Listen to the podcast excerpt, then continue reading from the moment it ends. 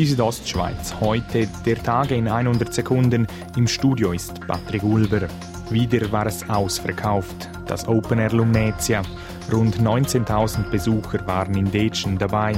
Und weil Festivals auch Auswirkungen auf die Umwelt haben, wurden Maßnahmen für weniger Abfall umgesetzt. Für uns war es eigentlich eine Selbstverständlichkeit, dass wir hier etwas machen. Und es war sehr erfolgreich, in das erste Jahr bereits sagt Katja Tschur vom OK Open Air Lumnezia. Erstmals umgesetzt wurde auf dem Festivalgelände in Detschen ein Depot von zwei Franken für Mehrwegbecher und PET-Flaschen. Wir bleiben beim Open Air Lumnezia. Die Kantonspolizei Graubünden stellt den Besuchern ein gutes Zeugnis aus, wie Polizeisprecherin Anita Senti erklärt.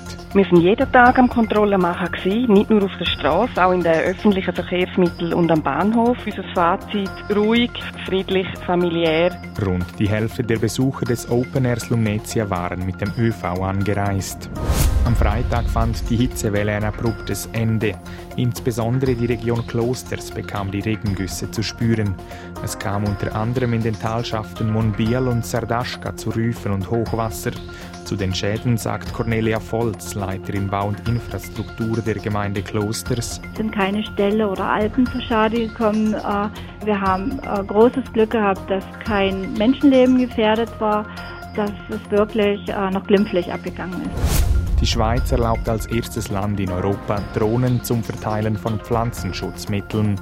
Laut Rolf Hug vom Plantauf gibt es im Kanton Graubünden momentan aber keinen Bedarf für diese Sprühdrohnen.